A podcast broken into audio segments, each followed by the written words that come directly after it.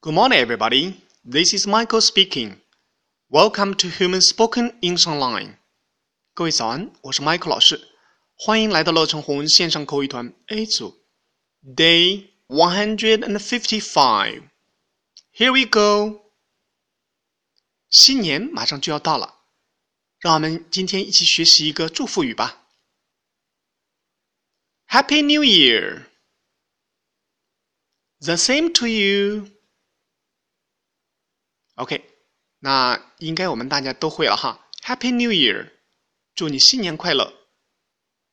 嗯，如果想回答这句话的话，我们可以这样子说：The same to you。The same to you，字面的意思是同样的祝福送给你，那也就是说什么呀？新年快乐。当然了，我们也可以简单的说 Happy New Year。OK。完整来一遍。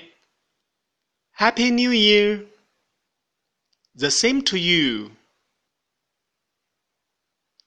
That's all for today. See you next time.